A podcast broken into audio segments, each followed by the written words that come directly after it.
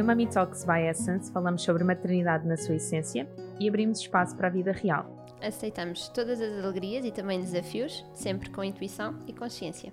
Eu sou a Filipa, sou especialista em medicina chinesa e diretora da Essence. A Essence Prime Care tem um programa de maternidade com terapias complementares e com equipa multidisciplinar para apoiar famílias nesta viagem que é a parentalidade. Eu sou Catarina Gaspar, sou doula desde a pré-conceição até ao pós-parto, sou professora de Kundalini Yoga e o meu grande objetivo é contribuir para famílias mais felizes, saudáveis e divinas. Vamos começar? Ai, sempre É oficial, estamos em direto. Bem-vindas meninas e obrigada por terem aceito o nosso convite para participar neste episódio surpresa, que na verdade é um episódio muito especial porque ele encerra o Mami Talks, a segunda edição, mas também é o nosso primeiro episódio em direto. E com tantas pessoas juntas. Uhum. É verdade. Obrigada. Obrigada a nós. Olhem, nós decidimos assim um grande tema, porque se não tivéssemos nenhum, imaginem onde é que isto ia parar. E, portanto, e já mesmo assim definindo este tema, vamos Sim, ver. Há muita coisa. Mas vamos falar sobre expectativa versus uhum. realidade. Uhum. Então, quem quiser começar, ou se calhar vamos nós orientando, é melhor nós irmos dando a palavra, Sim. a menos que alguma sinta mesmo, tipo, quero partilhar já e não estou a aguentar esta vontade, então uh, tem a palavra. O que é que sentiram na gravidez? Aliás, até pode ter sido mesmo na pré-conceição. Na pré-conceição, na gravidez, o parto ou o pós-parto, o que é que foi mais desafiante quanto a isto? Uma expectativa que vocês tinham e, na verdade, a realidade que, que foi. Inês Pais. Estava, estava a olhar é, também. É só por uma questão de organização visual. Sim. Uh, sem dúvida o pós-parto, porque uh, eu pensava que os bebés dormiam o tempo todo e portanto eu conseguia manter alguma da vida normal. Uh, e de facto eles dormem muito, mas muitas vezes com a nossa ajuda, com o colo, com a minha, com a atenção. e não é só o dormir, porque depois, à medida que vão crescendo, falo por mim, não é? A Alma já tem 5 meses. Já não dormem tanto, mas querem muito momento de exploração. E aí também é preciso supervisão e interação com eles, falar com eles, olhar nos olhos, etc. Então, nunca mais, quer dizer, não sei se é nunca mais, mas pelo menos nestes 5 uhum. meses a vida não voltou à normalidade anterior, uhum. agora há uma nova normalidade, é o que eu sinto. Depois também existe aquela questão que dizem tanto, não é? Que ah, aproveita quando o bebê está a dormir para dormir. Mas isso é, é possível a maior parte das vezes, porque ah, vou só tomar um banho. vou só tomar um banho ou vou comer qualquer coisa, porque acaba por ser tão exigente um, que isso nem sempre, nem sempre acontece. Inês Nunes, Uh, Inês Pimentel, qual é que foi? Eu, sim, eu estava uh, aqui a pensar porque são tantas coisas, uh, mas, mas realmente também me identifico, apesar de que falando com tantas pessoas iam sempre avisando de que o pós-parto era assim mais desafiante e então eu acho que me fui preparando bastante, mas acho que só a viver é que nós uh, percebemos realmente como é que é, não é? A pessoa deixa de ter tempo total para si, é, é mesmo uma transformação total.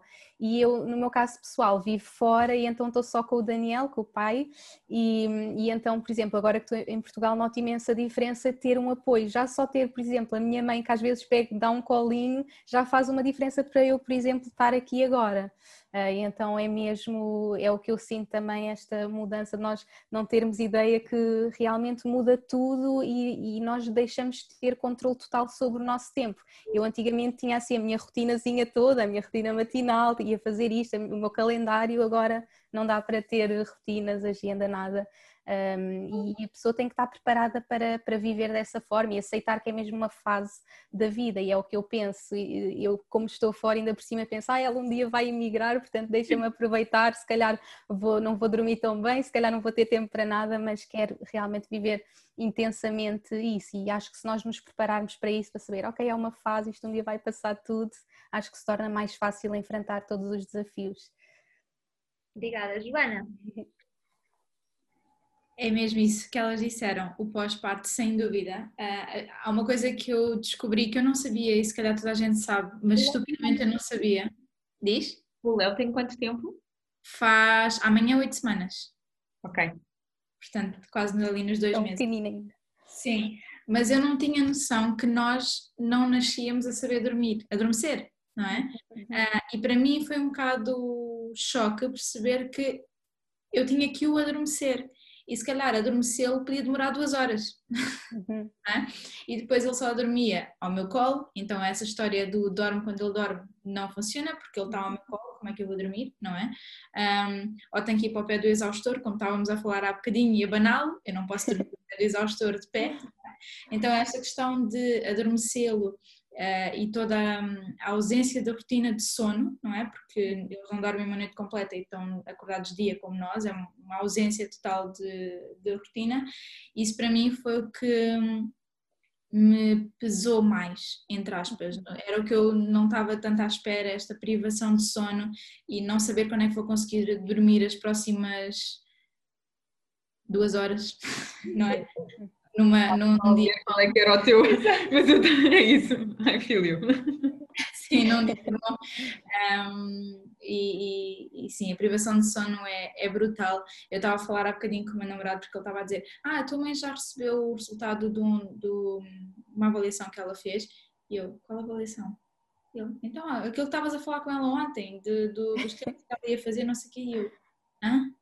Ou seja, eu a minha é como se o meu cérebro focasse só Leo, não é? E tudo uhum. o resto deixa de existir. As pessoas falam comigo, eu não me lembro do que, é que as pessoas me dizem, uh, pedem-me coisas e eu esqueço-me de fazer as coisas.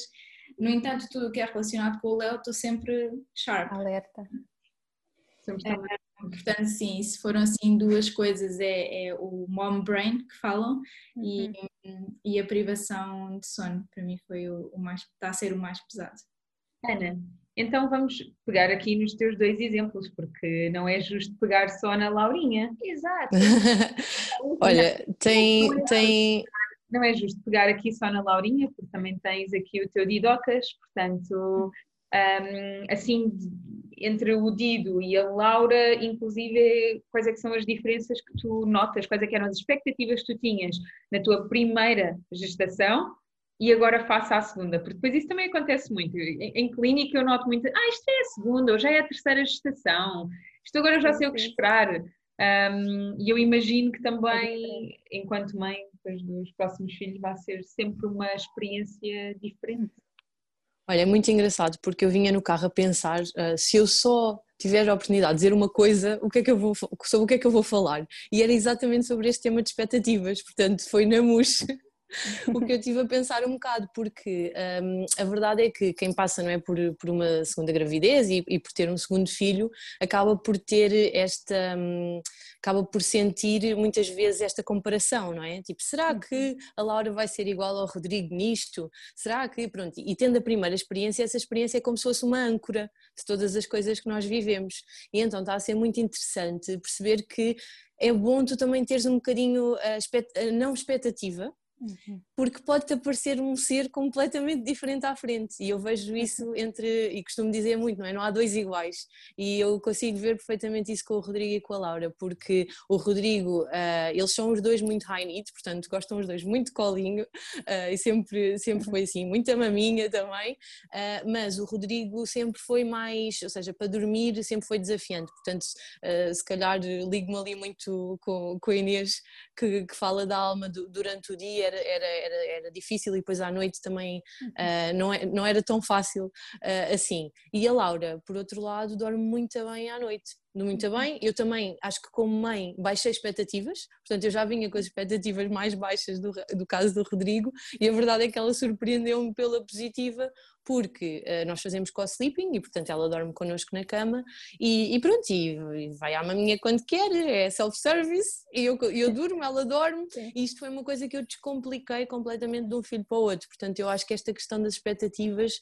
é, é muito interessante ver como nós depois também desconstruímos com a experiência e ao segundo já parece mais fácil, mas se calhar não é assim tão fácil. Nós é que também um, pronto, facilitamos e, e, descomplicamos em algumas coisas e eu, eu, sinto muito isso com eles com, com o sono, uh, sinto, acho que provavelmente com, com a alimentação também vai ser engraçado porque nós já estamos muito mais pronto, a Laura daqui a, a, pouco tempo também começa o BLW, começa a comer e já vamos com uma coisa de tipo, ia bora lá, isto vai ser tão giro, já nem queremos saber se a casa vai ficar toda, se o chão vai ficar todo sujo. Pronto, uhum. então é, é giro ver, ver como as expectativas depois também mudam um bocado e se tu tiveres esta consciência de que não há dois iguais, também não estás sempre a ancorar ao, ao outro, mas aproveitas a experiência que, que tiveste, isso é, é. Mas olha, por exemplo, relativamente a essa questão da introdução alimentar, um, uma das palestras que nós tivemos hoje foi uh, relativamente a essa questão da introdução alimentar e existe muito aquela questão do uh, agora é aquela fase de introduzir a couve-flor e os brócolos. Portanto, aqui muito estas etapas, né? tudo parece muito fechado um, e depois existe a outra linha que é deixar toda a parte sensorial. Um, tu achas que vais ser ainda mais intuitiva, uh, vais apelar ainda mais aos sentidos uh, com, com a Laura e que às vezes vais ser se calhar um bocadinho mais permissiva porque está ali o Rodrigo? Olha, na parte da alimentação eu tive mesmo, mesmo a sorte de tropeçar num livro da Constança Cordeiro Ferreira e, e, o livro falava em BLW e eu fui explorar e perceber o que é que aquilo era e portanto mesmo antes do, do Rodrigo fazer seis meses eu já já tinha alguma noção de que gostava que este processo fosse mais intuitivo com ele. Uhum. E portanto não passei se calhar por aquela experiência de ok, agora o pediatra está-me a dizer para dar isto, isto e aquilo, e agora uhum. não, nós acabámos por fazer aquele desafio dos 100 alimentos que a doutora Graça nos pôs em cima da mesa, vá, nos próximos dois meses deem 100 alimentos ao Rodrigo. Pronto, e o que para algumas pessoas pode parecer um bocadinho estranho, para nós foi muito um processo de exploração com ele. Por isso, nessa parte eu até acho que nós já, já tínhamos isso, mas claramente, como tu dizes, noutras coisas, eh, eu sinto que estamos a ser mais intuitivos. Por exemplo, eu, eu a Dulce a Dulce falou é, sobre, sobre o tema de, de Pickler e, e, e, esta questão de tu não teres, um, não forçares os bebés a fazerem determinadas coisas antes do tempo, não é? Uh, e o que eu sinto com a Laura é que eu vou deixar mais isso acontecer, portanto não vou forçar tanto que ela tenha que fazer tummy time e deixá-la rolar e perceber quando é que isso vai acontecer, não vou estar tão preocupada se calhar com, epá, mas ela não devia já estar a gatinhar aos oito meses, não sei, portanto vou estar muito, aliás, na escola do Rodrigo pediram-me para fazer, eh, tinha uma série de perguntas sobre quando é que ele tinha começado as, as coisas, tipo, quando é que começou a gatinhar, quando é que começou, eu confesso que já nem me lembrava muito bem, eu acho que isso é, portanto, também é um bocadinho por aí, que é, eles têm sua, o seu próprio ritmo, não é, e quanto mais nós quando mais nós formos abertos a isso, também mais desfrutamos do desenvolvimento deles. Eu acho que é um bocadinho esse o ponto. Claro que com balizas e tendo um bocadinho noção, não é? Quando é que a determinada altura tu tens que prestar mais atenção e, e, estimular se necessário. Mas, mas sim, concordo que a intuição é, é importante para nós, mas não estarmos sempre uh, preocupadas se é naquele mês que as coisas acontecem mesmo assim. Eles são tão diferentes. Uhum. Obrigada.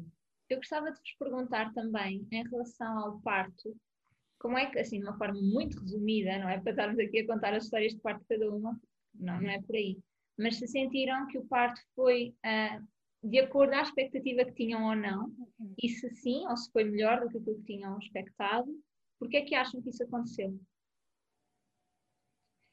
Inês Joana? A Joana, a Joana estava ah, a Joana estava assim.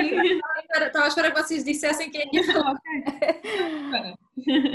Querem fazer a mesma ordem? Inês, Inês e depois eu? Não, não, força, começa tu. Ok. Eu ia com zero expectativas para o parto, porque eu venho de um parto ligeiramente traumático, não é? E não é, traum, é traumático pelo fim que teve, mas o parto em si foi espetacular. Foi um, eu diria, um parto de sonho, foi um parto normal, com a equipa que eu queria, com o pai ao meu lado, pronto.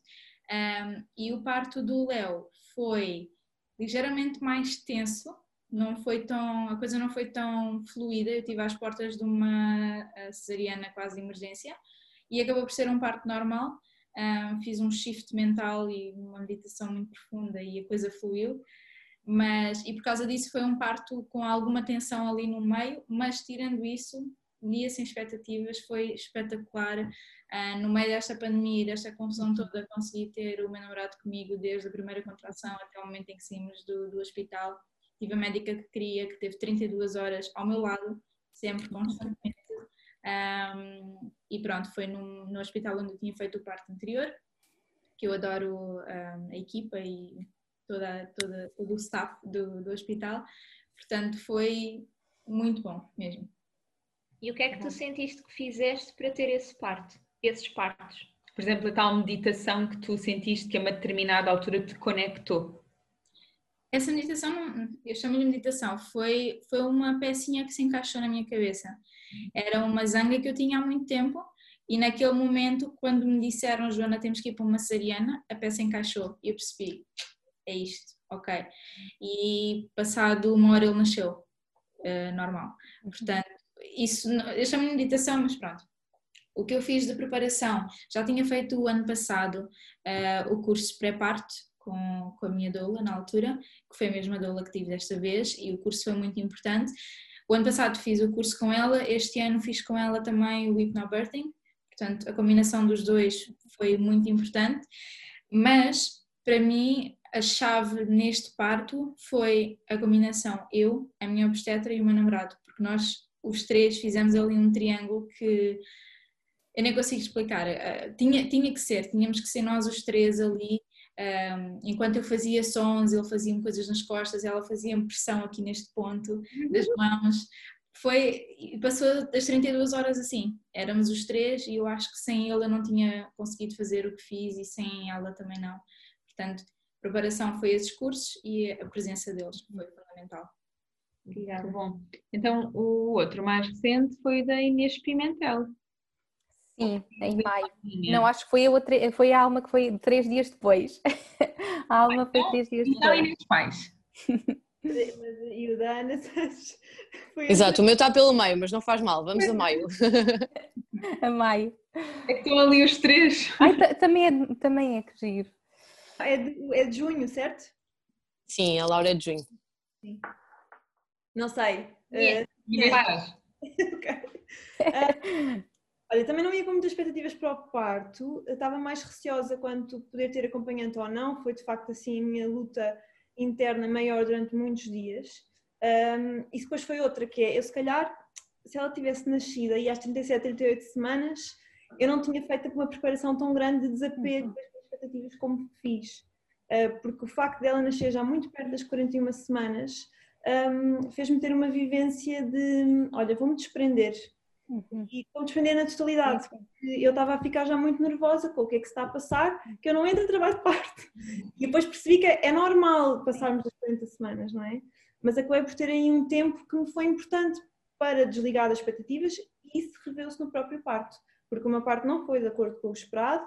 Quer dizer, um, consegui manter duas coisas que eu queria muito, que foi um parto vaginal e um parto sem episiotomia também estava com a obstetra certa para isso, não é, Ana?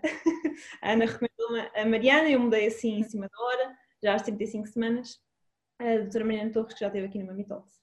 Um, mas, quer dizer, foi uma bebê que entrou em sofrimento fetal, um, foi uma epidural que tive que levar e que não tencionava levar. Eu não tive que levar, atenção, eu pedi para levar, porque as circunstâncias assim, uh, no fundo a mim, eu senti que as circunstâncias pediram-me isso, mas eu, não era o ideal para mim. Um, ela estava posterior, foi um trabalho de parto que estagnou às tantas, etc. Não é? Portanto, tive que me desprender ali de muita coisa e no fim foi um parto que foi instrumentalizado, teve, teve que acontecer uma ventosa, aí teve mesmo que ser, eu obviamente consenti, mas com o bebê em sofrimento fetal e já, já estava a puxar há algum tempo e os batimentos iam desacelerando, teve, teve que acontecer, portanto, mas como vos digo, ajudou a entrar nisto já sem expectativas e e as bases de, olha, afinal consegues ser o teu acompanhante e entrar no trabalho de parto espontâneo também ajudaram para, ok, está-se a desenrolar, vai fluir, vai acontecer tudo bem e foi super positivo. Uhum. Obrigada. Que bom. Vai, diz tu. Ok, então vamos só aqui um, ver as datas então, só para, para, para ver aqui então certinho. O Léo... 23 de agosto. 23 de agosto. Inês Pais. 13 de maio. 13 de maio. Ana é... Santos. 4 de junho, portanto o meu está entre. Pois. E Inês Pimentel. 10 de maio. Pá, ficou ali mesmo pertinho, não? É mais velha a Inês. Exato. Pois é, pois é, pois é. Então vá, Ana, Ana vem aqui falar um bocadinho sobre o parto da, da Laura, também foi com a Mariana Torres. O parte sim, sim, a Mariana Torres esteve lá na, na parte do período expulsivo, também tivemos aqui a, a, a honra de ter a Catarina connosco durante uma, uma boa parte do, do trabalho de parte, que na verdade foi calminho, não foi, Catarina? Tu também podes dar um bocadinho a tua visão de, do, do, nosso lado. Foi exatamente neste quarto onde eu estou, portanto é na casa dos meus pais.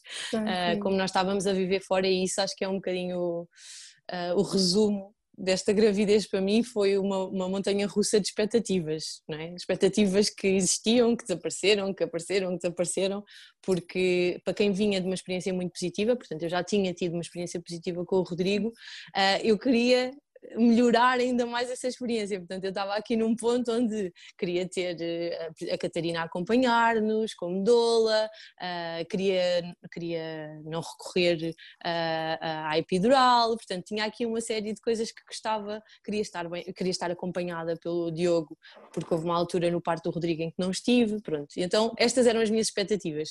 Chegou a pandemia, chegou tudo e as expectativas foram um bocadinho para menos 10, não é? Tipo, olha, se calhar não vai haver Diogo, se calhar não vai haver Catarina, vamos ver como é que isto corre, espero que haja Mariana.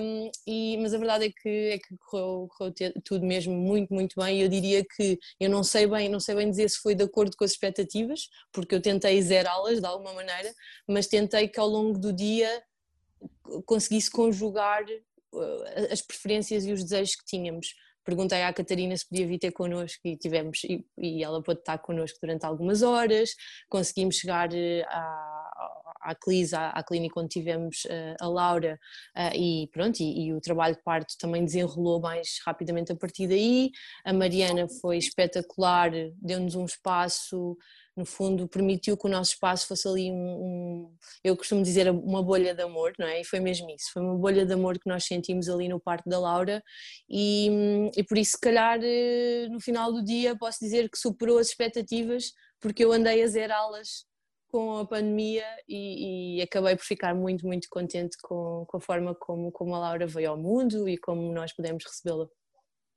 Que bom. Inês Pimentel, fala-nos aqui um bocadinho, porque tu, além de, de, obviamente, a tua experiência, tu tiveste a Iris no Dubai. No Dubai, sim, sim, sim. Como é que, como é que eles estão a, ou seja, como é que é o parto, normalmente, uhum. né? como é que as coisas acontecem aí, uhum. Eh, como é que foi a tua experiência uhum. e ainda por cima aqui em âmbito também de uhum. pandemia. De pandemia, sim. Eu posso dizer que o meu parto superou as expectativas uh, eu, eu, eu senti-me muito empoderada e eu acho que isso é o mais importante uh, para as futuras mamãs, é sentirem-se mesmo empoderadas para eu é que vou fazer o meu parte, eu preparei mesmo para eu poder fazer o meu parte sem qualquer apoio de ninguém. Então acho que isso foi assim o que, o que, o que me ajudou mais e tal como a Inês também referiu, também foi quase às 41 semanas, portanto também houve aquele processo de libertação de eu não, não, sou eu que estou a controlar, vou, vou, vai ser quando tiver que ser, ela é que vai escolher o dia e depois o dia superou mesmo as expectativas e, e, e, para mim foi assim o melhor dia da minha vida. Eu se pudesse voltar um dia voltava ali, correu mesmo muito bem.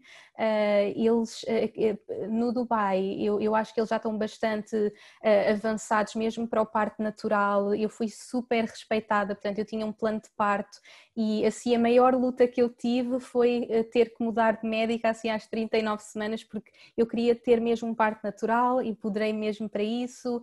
E assim, a maior luta que eu tive foi, foi assim no final da gravidez, a médica que me estava a acompanhar, que me tinham recomendado, que era super pro-natural, eh, ela queria fazer indução, porque a Iris era muito pequenina, queria fazer indução e, e aquilo não estava assim a soar muito, muito bem comigo. Eu assim, ok, mas porquê?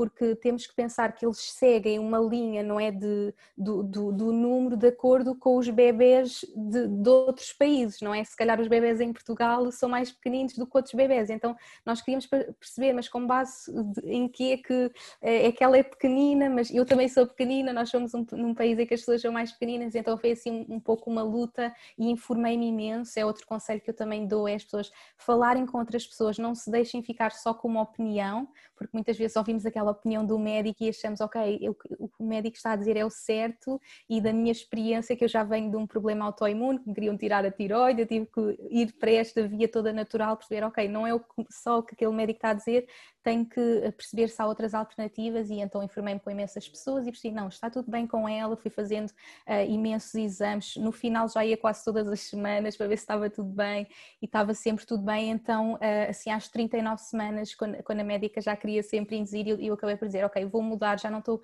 já não estou confortável com esta médica, então também acho que isso foi empoderante para mim para perceber, ok, uh, eu vou tomar esta decisão de mudar, é o meu parte, é como eu, como eu quero fazer e então depois tive muita sorte porque encontrei uma um,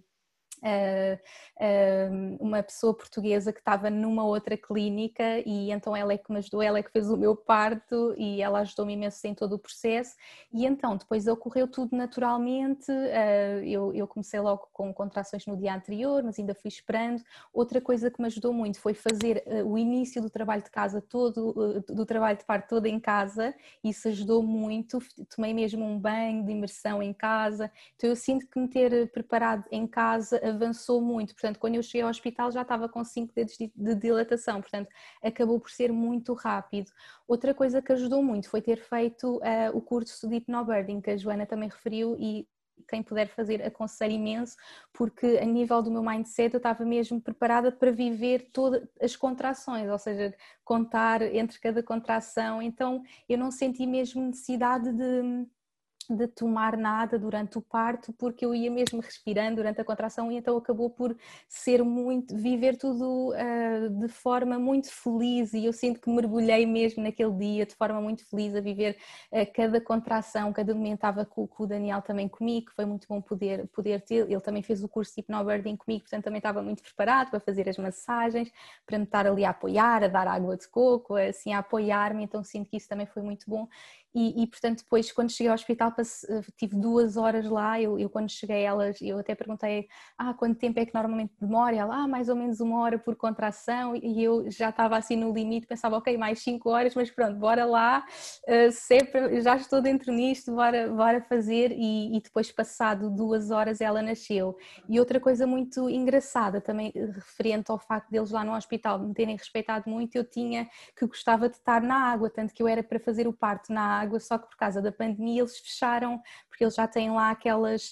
Cá em Portugal acho que ainda não se faz, não é o parto mesmo dentro da água, mas lá faz. Portanto, já há vários hospitais que têm a piscina, mas por causa da pandemia não se pôde fazer, mas eles sabiam que estava lá no meu no meu plano, então logo no final a enfermeira ainda veio dizer, ah, eu, vi que está aqui no, no, no, plano de parto, quer ir à água, portanto já está mesmo no final, só pode ser um bocadinho, mas como está aqui no plano de parto, vamos lá levar a água. E eu achei mesmo de um respeito imenso, não é? Já estava no final, elas podiam dizer, ah, ela já nem se lembra, porque eu nem me lembrava, mas como viram, que estava uhum. ali na minha vontade, ainda me levaram ali um bocadinho ao chuveiro e eu sinto que isso também avançou mais um bocadinho ainda uh, o trabalho de parto e pronto, depois ao final de duas horas é aquele momento mesmo o melhor do mundo que todas uh, que estão aqui sentiram, não é? Que é aquela sensação depois do, do nosso bebê estar no colo e foi mesmo assim muito, muito feliz. Portanto, correu muito bem. Que bom. Gostava de fazer uma pergunta, e isto, algumas coisas podem ser de facto transversais a todas, mas acho que é uma pergunta um tanto íntima, mas que vai também fazer as outras pessoas pensarem sobre isso, que é o que é que vos mudou como mulheres e que diferenças, que hum, transformações sentiram também em casa e em casal. Inês Pais, queres começar? Estava a pensar, estava a processar essa pergunta. Ok, uh, queres que próprio... para a Ana? Já teve dois? Não tem problema. Eu próprio ainda estou um bocadinho a processar e em autoanálise. Tenho, tenho andado até introspectiva estes últimos cinco meses porque não sei ainda bem a pessoa que eu me tornei. Eu sinto-me em, transformação, não é? Há coisas que, que consigo dizer, acho que ganhei um, um novo altruísmo, um novo respeito por toda a mulher que aí anda e, e não só, mas principalmente as mulheres tornei-me menos julgadora, menos crítica. Um, cada bebê é um bebê, cada família é uma família. Não, já não consigo ter opiniões sobre o que é que, que ele faz, o que é que, é que ela escolhe. Uhum. Uh, isso, isso, é, isso, foi mal, mal eu pari, eu, eu ganhei todo um novo, uma nova postura um, face ao outro. agora, em casa, não sei, porque eu ainda estou um bocado em modo de sobrevivência, sabem? De, de gerir o meu dia a dia. Tento, tento, por um lado, relaxar e aproveitar o meu bebê, não é? E estes momentos não se repetem para sempre, mas ainda estou. Uh, calma, é que cada dia é um dia diferente, cada semana parece que é uma, entramos numa fase nova, ela já não dorme ao mesmo tempo ou não, não, não faz o mesmo número de cestas. Ou, pronto, eu também não, não conto muito tempo, nem as horas que passaram a fazer aquilo e, e, e aquilo outro, mas não há de facto nunca uh, um padrão comum. Então uh, sinto que este, sabem, tapar todos os buracos e ao mesmo tempo um, conseguir dormir e alimentar-nos e ter alguma vida mais normal, não é? Fazer um ou outro programa tem-me deixado se calhar um bocado num caos, uh, sinceramente. um, por outro lado, sinto que também vivo a melhor fase da minha vida, portanto estou aqui nesta dualidade constante. Sim, sim. É, a alma ri-se ri ou faz uma coisa nova ou não sei o quê, e nada mais importa, e de repente estás a viver um momento espetacular em família. Um, mas não sei, e isto estou a falar também, este, este caos que se passa em casa, não é? Esta nova realidade familiar, não, não é só eu e a minha filha, é também uh, com, com, o pai dela, né, com o meu marido, estamos todos a tentar descobrir isto. Somos pais pela primeira vez, estamos a descobrir como é que nós somos enquanto pais, como é que nós somos enquanto indivíduo uh, e a descobrir um bebê ao mesmo tempo. Quem é que é este bebê, não é? Então, não consigo bem responder-te esta pergunta, mas mesmo assim. Respondeste da forma mais inspiradora possível. Sim. E honesto. neste momento, mas, mas lá está, acho que é uma fase e acho que enquanto família estamos muito mais fortalecidos. Uhum. Sim. Joana? Olha, eu estava aqui a escrever as coisas que me estava a lembrar, porque bom, Para esquecer. É? Exatamente. isso, é uma coisa, isso é uma coisa que mudou muito, é a minha memória. Um, eu subscrevo tudo o que a Inês disse, tudo mesmo, e há uma coisa que eu percebi que é um, toda a gente diz que ter filhos não une um casal, e o que eu percebi foi que a dinâmica que existia antes tudo amplifica, ok? Então, o que havia de menos bom e a trabalhar aumenta, o que, há, o que havia de bom aumenta. Um, portanto, a nível de casal é muito isso que eu sinto. As arestas que nós tínhamos para limar neste momento não são arestas, são tipo picos, né? Olha para isto, olha para isto. As coisas que nós tínhamos de bom, a nossa união, a nossa amizade, tudo também está muito maior. Portanto, a nível de relação casal, eu sinto muito isso. Depois, Estou aqui a ver. Um, a expectativa do mundo. Um, isso começou a pesar muito em mim e eu não tinha essa noção, que acaba por ser uma expectativa nossa, não é? Porque os outros não fazem pressão em nós se nós próprios não fizermos essa pressão. E, e eu, um, inconscientemente, inocentemente, uh, quando estava grávida, aceitei um projeto profissional gigante e eu não fazia a mínima ideia que o pós-parto, os, os, três primeiros meses, pelo menos, iam exigir tanto de mim, tudo de mim, não é? E, e, nós temos muito esta, sentimos esta, pelo menos eu sinto como mulher, sinto muito esta pressão de que temos que continuar a produzir, temos que continuar a fazer, fazer, fazer, fazer, e isto tira-nos muito tempo do ser, não é? Do ser mãe, de, de, porque nós também nascemos outra vez, não é? Eu não sou a mesma Joana que era há dois meses atrás. Um, Portanto, a nível profissional eu sinto muito essa pressão e eu tive mesmo que dizer não, a prioridade agora é esta, o meu filho não vai ter dois meses outra vez, isto é muito importante, eu não quero deixar aqui um buraco, não é? Portanto, tive mesmo que desligar, não totalmente, mas em grande parte, a minha parte profissional por agora, foi muito difícil. Uh, e o que a Inês falou também, a questão da crítica, eu, para, neste momento, custa-me não consigo julgar ninguém, ninguém. Eu não consigo julgar a mãe que deixa o filho no caixote do lixo neste momento, eu não consigo julgar ninguém. Um, e para mim foi muito importante porque comecei a ver a minha mãe de uma forma diferente e isto ajudou-me a curar muita coisa que estava para trás. Um, claro que não apaga coisas, mas conseguimos ver de outra perspectiva. E não só a minha mãe, mas qualquer mãe, qualquer mulher e qualquer pai também, porque somos todos estamos todos nisto, não é? nesta, nesta viagem. Portanto, acho que esses são assim os três pontos que, que eu queria focar. Obrigada. Esse terceiro ponto que tu focaste também uh, é mesmo muito importante. É Sim. mesmo muito, muito importante. Uhum. Obrigada por referires. Inês Pimentel. Sim. Uh, bem, eu identifico-me com tudo mesmo e, e, eu acho que é mesmo importante para todas as futuras mamães saberem e, e, e prepararem-se para essa transformação que vão viver e saberem que vai haver mesmo um renascimento. E eu acho que por vezes as pessoas que não se preparam tanto com isso acabam por sofrer mais, porque não têm a noção que, que vão realmente mudar tudo. E eu acho que fui-me preparando um pouco para isso, para saber que, ia, que, tudo ia mudar, que eu ia ser uma nova pessoa, que eu tinha que me voltar a conhecer como pessoa um, e mesmo mesmo assim é, é, é toda uma transformação e, e identifico-me com tudo, eh, ainda me estou a, conhecer, não é? Porque é, é, é tudo novo, eh, também como a Joana referia, a, a, minha parte profissional também era super importante para mim, eh, sempre tive os meus horários, fazia as minhas coisas e de repente tive que me separar daquela pessoa, eu não sou aquela pessoa que está a trabalhar, eu tenho que conhecer outras partes de mim, portanto conhecer, conhecer-me de outra forma foi muito importante Portanto, foi assim uh, toda uma transformação que ainda estou que ainda estou a viver e ainda me estou a conhecer. Uh, Identifico-me com o que a Inês também referiu, de, ainda estamos nesta fase de quem sou eu, não é? Quem, quem, quem sou esta nova pessoa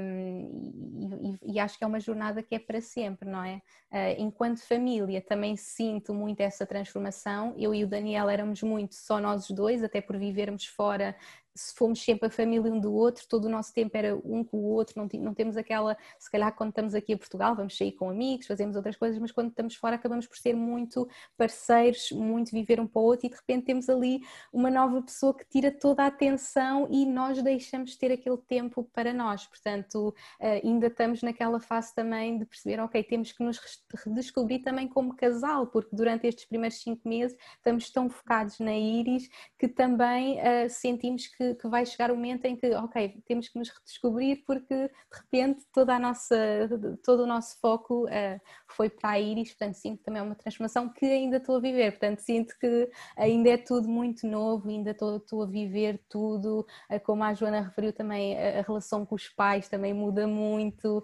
porque nós percebemos real, só quando somos uh, pais e mães é que percebemos os nossos pais e percebemos porque é que eles faziam o que faziam. E acho que ganhamos outro, outro amor também por eles, por dizer, ah, eles fizeram isto por mim, uh, bem, eles amam mesmo, eles fizeram isto por mim. Pela primeira vez sentimos isso, portanto, é muita coisa, muita transformação e acho que temos que nos permitir viver isso e estar abertas para viver isso, e, e isto ainda é mesmo só o início.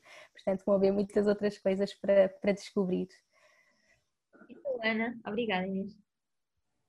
Olha, já é difícil acrescentar muito porque, porque acho que, que já vocês já falaram muito de, daquilo que eu senti também há quase três anos e meio atrás e, e, agora com a vinda da Laura há outras coisas que se descobrem, mas se eu tivesse que escolher assim algumas palavras sobre como é que foi esse exercício, como é que foi essa, essa transformação em mim, hum, eu diria que claramente foi um exercício de humildade.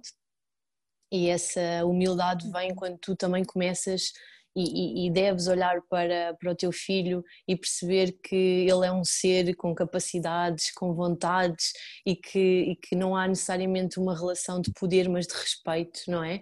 E portanto, esse exercício de olhares para, para, para os teus filhos com humildade e muita curiosidade foi uma coisa que eu ganhei claramente com, com, com a maternidade.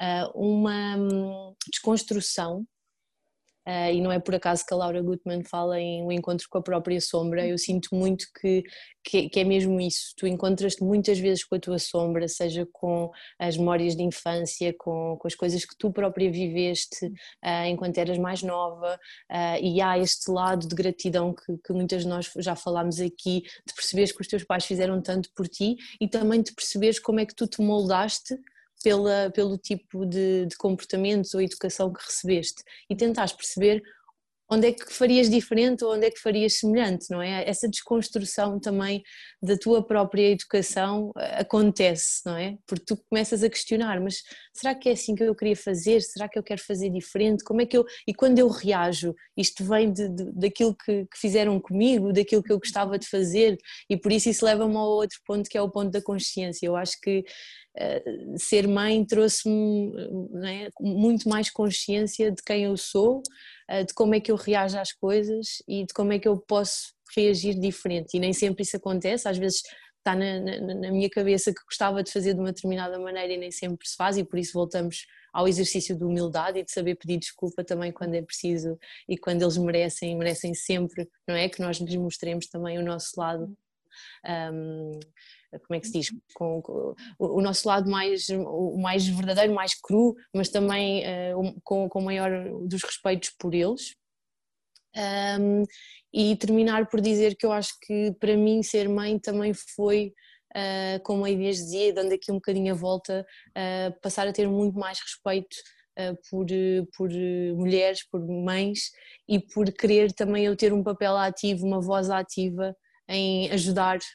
Outras mães nesse, nesse caminho, porque sabendo que uma experiência de parto pode ter tanto impacto, uma experiência de pós-parto pode ter tanto impacto na vida de uma mulher e de um bebê, uhum. sinto-me quase na responsabilidade de sempre que possível dar ferramentas ou, ou dar suporte uh, às mães que, que, estão a passar por isso. Por isso também nasceu aqui uma vozinha qualquer ativa em mim uh, para, para fazer um bocadinho esse caminho com, com outras mães. Bom. Eu queria só comentar uma coisa, que é dessa ideia que vocês estão a falar de ainda estarem a aprender para as mães mais recentes, não é? Eh, que ainda está a aprender a viver neste caos e nesta nova rotina. Uhum. Eu lembro-me que senti a névoa da maternidade, do pós-parto sair por volta dos 11 meses e foi muito claro que conversamos sobre isso. Engraçado. Eu parece que já consigo pensar, eu acho que não conseguiria fazer o que vocês estão a fazer neste momento que era estar aqui 40 minutos connosco, sim, sim. focadas, ou aparentemente focadas, eu não conseguia. Sim. Então é, é, é mesmo. A Joana, então, é eu não conseguia assim. mesmo, porque em plenos da Diana estava o alvoroço. Sim. É real, é mesmo põe-nos isso... numa, numa bolha e, e, toda a nossa percepção muda. Então, esta transformação acontece de facto e não é só mentalmente, não é? A nível fisiológico acontece, óbvio, a nível mental também, a nível psíquico, a nível espiritual. Então há toda aqui uma transformação e claro que é preciso tempo para nós irmos aprendendo. Uma das coisas que eu ouvia mais a minha mãe dizer e que na adolescência me aborrecia uhum. solenemente, sabe o que eu vou dizer? Era, quando fores mãe, vais entender. Sim. Como assim não entendo agora? É verdade e, e, senti real necessidade de quando fui mãe, e a minha mãe foi a minha doula, ela esteve comigo uh, no momento uhum. de parto, um, eu, eu, senti muita necessidade de dizer obrigada e eu agora entendo um, uhum. quase um perdoa-me por tantas vezes que te julguei uh, ingratamente, não é? E, e, por isso, e por isso eu acho que quase o, o tema deste. A conversa está mesmo muito bonita, está muito crua, muito verdadeira. Uh, acho que quase o tema deste episódio é quando fores mãe vais entender. Sim. Olha, temos aqui mais duas perguntinhas assim que eu acho que não vão ser, não, não vão tomar muito tempo porque temos bebés à espera, que é se vocês sentem, porque todas têm um impacto forte nas redes sociais, vocês sentem que isso altera de alguma forma a vossa, a vossa forma de maternar? Sentem-se expostas? Sentem-se mais julgadas, mais vulneráveis ou não? Ou conseguem diferenciar e tudo bem? Uh, tudo bem. Joana. Eu acho que ainda é um bocadinho recente para eu conseguir eh, perceber isso. Eu sinto que hum, eu consigo usar as redes sociais de uma forma muito saudável um, porque eu vou buscar mesmo muita informação valiosa, como é o caso, por exemplo, da página da Ana, páginas que trazem mesmo muito valor e, e eu faço muito o filtro do, do que é que eu consumo. E quando alguma coisa está muito fora daquilo que, que eu acredito, eu consigo perceber, ok, é outro ponto de vista e não, não, não me afeta tanto.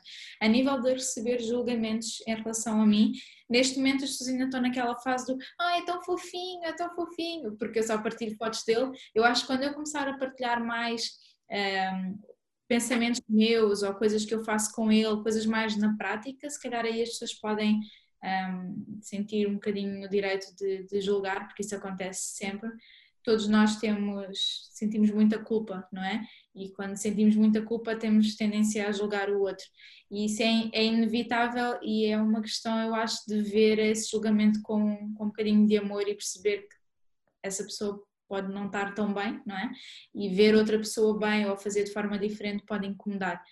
Mas neste momento não sinto muito isso, até porque um, não estou a dedicar muita energia ao fora e às redes sociais, ainda estou muito na, na, bolha e o que eu recebo é sempre, ai, ele é um amor, é tão fofinho. Portanto, ainda, ainda não consigo perceber isso, mas mais para a frente acredito que, que possa influenciar um bocadinho, sim. Inês Pais.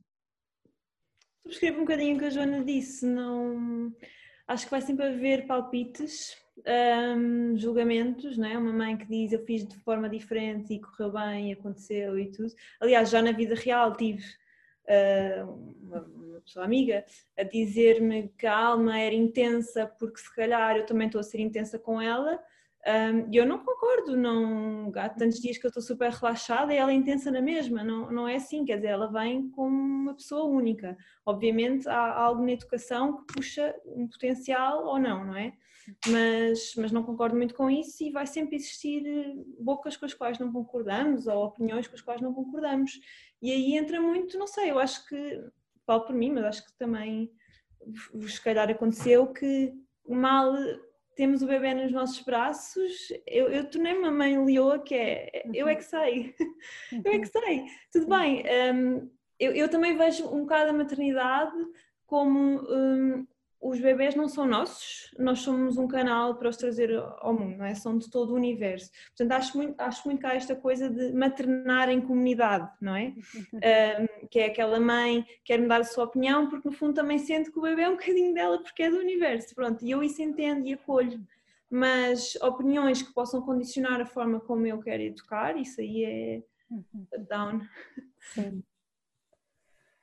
Inês Nunes Pimentel. Sim, eu concordo também, exatamente igual. Eu sinto que, por exemplo, ao parto eu preparei-me imenso uh, e depois para o pós-parto eu uh, segui sempre a minha intuição em tudo. E como é óbvio, outras pessoas se calhar vão dizer de uma forma diferente, mas para mim é tão certo, ok, eu quero fazer assim, é como eu sinto que tenho que fazer, e, e então eu acho que, que, cada mãe deve sentir isso. Vão sempre haver pessoas que se calhar fizeram diferente, e, e os conselhos que, que, vamos receber vão ser por amor, não é? Portanto, é isso que temos que, que ver, mas seguir sempre a, a, nossa intuição. E até agora eh, eu, eu, partilho muito nas redes sociais do nosso estilo de vida e, e recebo muitos comentários e, vou retirando aquilo que me interessa. Por exemplo, houve uma coisa, agora lembrei-me que me disseram. Uh, por exemplo, da, da, amamentação. Ah, quando, quando vires que ela está a adormecer, por exemplo, no início, toca-lhe no pezinho. Aquilo ficou-me na cabeça e eu comecei a fazer isso e realmente ela continuava a amamentar. Ou seja, se calhar vão, nós vamos receber mil e uma mensagens, mil e um comentários e é fazer filtrar. Isto faz sentido para mim ou isto não faz? Se calhar alguma coisa vai ficar em nós e até vamos experimentar, que é o que eu também adoro nas redes sociais, é esta partilha e, e eu sinto que hoje em dia já não estamos tão sozinhas porque o pós-parto também pode ser muito solitário, não é? Estamos ali de repente com o bebê e eu senti muito isso também por não ter a minha família, muito aquela solidão. O Daniel começou a trabalhar logo passado três semanas um, e as redes sociais também podem trazer muito isso. Portanto, eu tento tirar o bom das redes sociais, senti, e foi como eu vivi sempre o online, ver como uma família uh, e, e, portanto, ir tirando ali uh, o, o que me interessa. Ainda não tive assim nenhum julgamento negativo, mas uh, se o tiver também é realmente perceber que, ok, aquilo, a pessoa está se calhar a dizer aquilo por algo que, que essa pessoa tem que trabalhar dentro de si e seguirmos sempre a nossa intuição, aquilo que faz sentido para nós, irmos retirando o que faz sentido ou não, mas ouvir sempre a nossa voz interior, porque cada mamã é que sabe sempre o que é melhor para o seu bebê.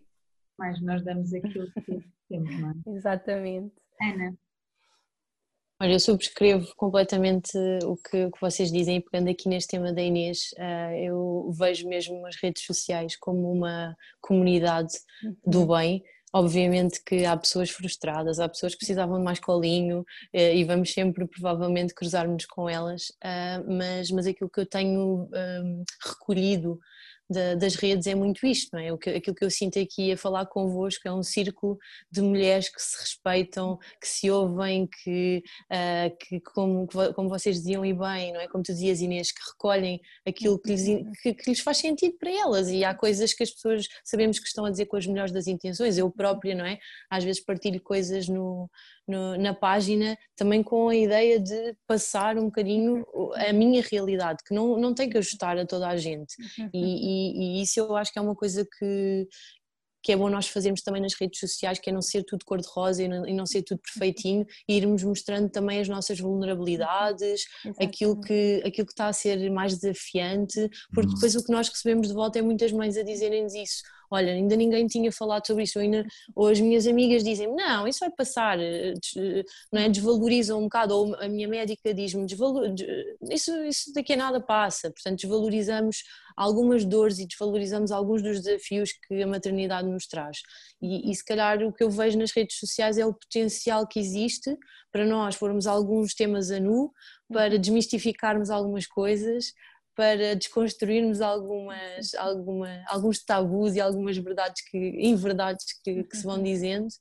Um, e pronto, e quem quiser recolhe isso e integra, e quem não quiser segue em frente e há de encontrar também noutros sítios, noutras páginas, a, uhum pronto, aquilo que, que lhes faz mais sentido. Eu tenho, sinceramente, retirado muito, muito valor e, e consigo ver esse valor aqui com estas, com estas mulheres com quem estou a falar hoje, porque todas elas também uh, já me acrescentaram alguma coisa e isso é, é fantástico. Uhum.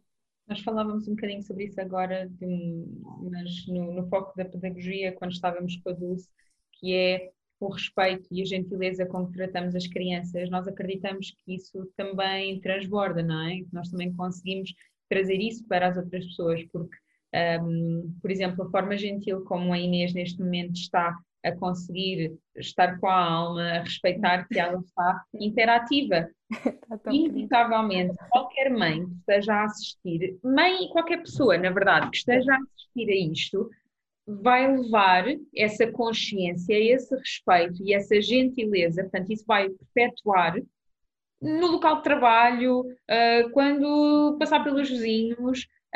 Então, na verdade, quando nós mudamos a forma como educamos os nossos filhos, nós mudamos-nos a nós e mudamos a comunidade e mudamos tudo o resto. Então, acho que é, é, é, tão bonito quando nós conseguimos lá estar fazer este filtro, trazer aquilo que é de bom nosso também para as redes sociais e quase, não é? Juntas, um, mudar, mudar essa, essa consciência que, não sei se vocês concordam, mas tem mudado muito, drasticamente nos últimos anos. Sim, sim, sim e nós fazemos parte disso, eu, eu, sinto isso, as nossas partilhas, nós nem temos noção do impacto que, que, está a ter, só nós falarmos, se calhar escolhemos amamentar, escolhemos um parto natural, tudo isso está a ter impacto. E eu noto que as pessoas já partilham, ai, ah, por causa de ti também fiz o parto assim, também fiz, então as pessoas já estão a tirar essa inspiração e, e eu acho que é isso que temos que nos lembrar que, Ao mesmo que as tempo, redes... lugar quem teve a cesariana ou quem Exatamente. amamentar, um, porque somos todas mães e somos todas mulheres e no fundo somos humanos e está tudo certo.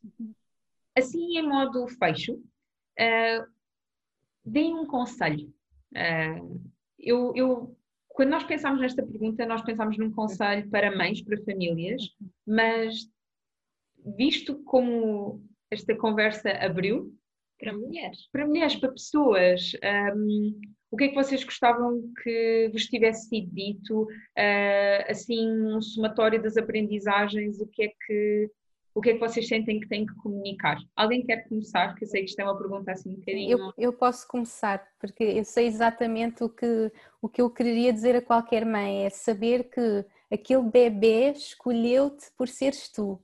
Portanto, nunca duvides de ti, Uh, nunca duvides, ai, não estou a ser boa o suficiente, não estou a conseguir fazer isto. Aquele bebê escolheu-te por seres assim, por, por teres essas qualidades, mas também por teres aqueles defeitos, porque ele também vai aprender com os teus defeitos e vocês juntos vão aprender. Portanto, era assim o maior conselho que eu daria a qualquer mamãe: é nunca se esquecer. O teu bebê escolheu-te por seres tu, uh, portanto, confia em ti e confia sempre na tua intuição, porque vais ouvir muita coisa, mas volta para dentro, tu sabes exatamente o que o teu bebê precisa. Esse Obrigada. É o conselho. Olha, se calhar eu posso ir a seguir. Eu sei que vou-me lembrar de outras 30 coisas que gostava de ter dito quando terminar a sessão, mas acho que agora o que me apetece. As pessoas escolhem aquelas frases que de facto elas servem. Exatamente. Pronto, a minha, eu acho que nesta altura seria investe em ti como mulher. E o investir em ti significa pôr-te eh, em primeiro lugar muitas vezes em que a sociedade te diz para te colocares em segundo plano ou que não tens capacidades ou que eu acho que é super, super eh, relevante nós acreditarmos em nós e o investir pode significar aprender mais, pode significar preparar-nos, como a Inês dizia, pode significar muita coisa, mas, mas essencialmente nesta altura em que muitas, muitas nós também ouvimos falar e falamos de saúde mental, acho que uhum. investir em nós uh, é, é, essencial uhum. em qualquer fase da nossa vida. exato, e investir em nós nesta, nesta fase das nossas vidas é também investir e cuidar Sim, do isso mesmo. da nossa família. Uhum. Então é mesmo priorizar-nos, eu acredito muito nisso também. Obrigada. Posso continuar um bocadinho o que a Ana estava a dizer? Tenho também 30 mil coisas, já escrevi aqui. Vou tentar fazer uma coisa assim com algum, alguma coisa. Um, eu noto que vou tentar criar uma frase que faça sentido. Eu sinto que os bebés estão a nascer neste momento e a geração que, que já existe de crianças são crianças muito diferentes até daquilo que eu fui há 26 anos atrás. Um, e eu sinto que são bebés que precisam de coisas diferentes, de estímulos diferentes, de pais com, com uma energia diferente, com uma presença diferente. E muito do que a Ana estava a dizer é, tem a ver com isso, que é conhecermos mais a fundo, estudarmos muito mesmo. Quanto mais nós conseguirmos estudar sobre nós próprios, não é? E conhecermos melhor e, e conhecermos e percebermos que estamos numa transição universal e que está tudo a mudar, nós estamos a viver uma pandemia que está a mudar literalmente tudo. A forma como trabalhamos, a forma como convivemos, a forma como comemos, tudo e mais alguma coisa. Portanto, autoconhecimento é chave para tudo. E essencialmente para a maternidade, essencialmente para um, ser mulher na vida e ser homem também. Um, e há uma coisa que, que não, não me sai da cabeça que é a maternidade é assim um grande, grande, grande retiro espiritual talvez o maior que alguém possa fazer, e não é preciso ir a Bali, é aqui, agora, no mundo real, com todos os desafios, é mesmo o retiro espiritual da nossa vida. Um, portanto, é um, é um portal que nós estamos a atravessar e que eu sinto que eu crio muitas resistências, mas é o deixar ir e, e estar muito presente no momento e as coisas onde vir, as sombras vêm bater à porta, mas quanto mais nós nos conhecermos, mais suave vai ser essa transição por esse portal. Portanto, autoconhecimento, seja isso através de terapia, eh, consultas de medicina chinesa, tarô, astrologia, o que quiserem, eu faço tudo e mais alguma coisa. Quanto melhor eu me conhecer, mais eu vou conseguir ter ferramentas né, para atravessar eh, o que vier. E depois, só para fechar um bocadinho, um, eu cresci em Moçambique e em África a maternidade e, e a gravidez e o pós-parto é tudo vivido de uma forma muito diferente, é muito vivido em comunidade. E aqui eu sinto que isso não existe, um, porque aqui nós estamos sozinhas. Eu, eu estou com vocês neste momento, mas todas nós, eu acredito nos sentimos um bocadinho sozinhas, não é? Na nossa realidade e sinto muita falta dessa questão da comunidade, de, de poder um, ir tomar banho e a Filipa pegar no meu filho, e a Filipa poder ir trabalhar e eu pegar na, na Diana, percebes? E, e sabia que em África, no geral, existe essa comunidade de um bocadinho aquilo que a Inês estava a dizer, que o bebê não é só teu, o bebê é de todos. Portanto, quando... Olá! Um momento só para ver a Smiley Laura. Tão querida. Mas estavas a dizer, Joana, sim, pegarmos aqui um Essa, bocadinho da comunidade. Desculpa, Joana. Não faz mal. Essa questão da comunidade, eu sinto muito falta disso e o conselho que eu dava era um, vamos ser um bocadinho mais vulneráveis, uh, aprender a pedir ajuda, que nós temos muita dificuldade em, em dizer eu preciso de apoio neste momento. Queremos todas ser super mulheres.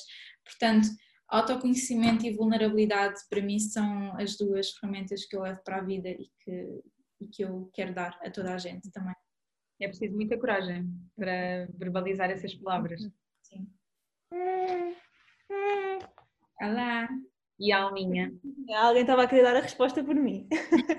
Olha, fica, fica, difícil dar alguma dica depois destas dicas tão preciosas. E para além daquilo que já falámos, não é? De, de não ter expectativas, porque isso a mim tinha sido assim das melhores dicas que eu podia ter recebido. Parece muito óbvio, mas como não é muito, não é? Idealizamos sempre, estamos nove meses a idealizar, fazer uma pintura, não é? De como é que vai ser com o nosso bebê e pós-parto e tudo mais. Portanto, eu diria mesmo que é. O tempo hoje em dia é capaz de ser, o tempo, o tempo mesmo, é capaz de ser dos bens mais preciosos, preciosos e mais escassos que temos, não é? Cada vez mais a sociedade está apressada, o nosso dia a dia está todo. E é a única forma dos bebés entenderem amor. O amor que eles, que eles sentem é o tempo que nós lhes damos. Em tudo, não é? Seja a cuidar, a brincar com eles, a conversar com eles. Sempre tempo.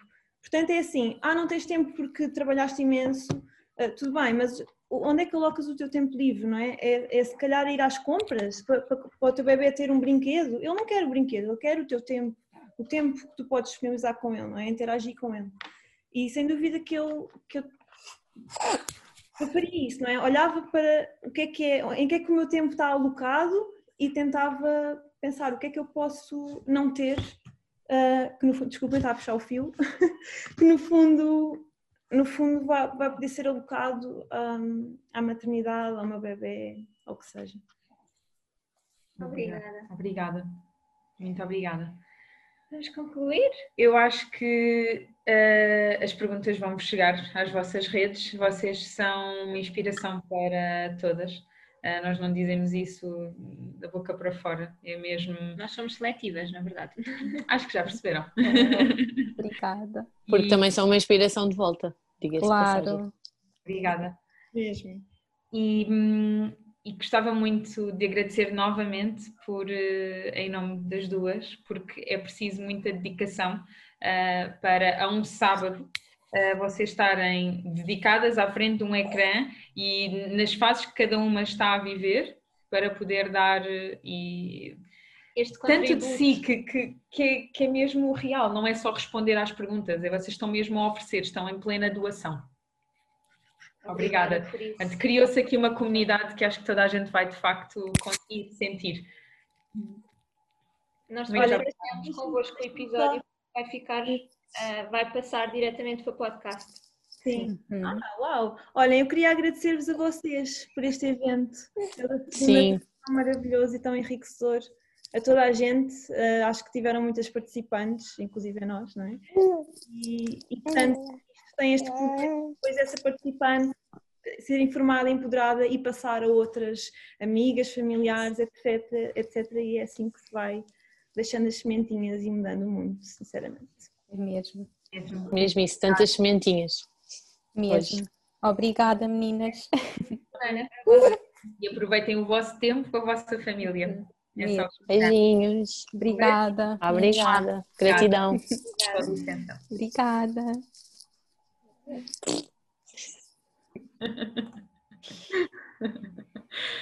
Oh, gostaram? Beijinho. Um beijinho.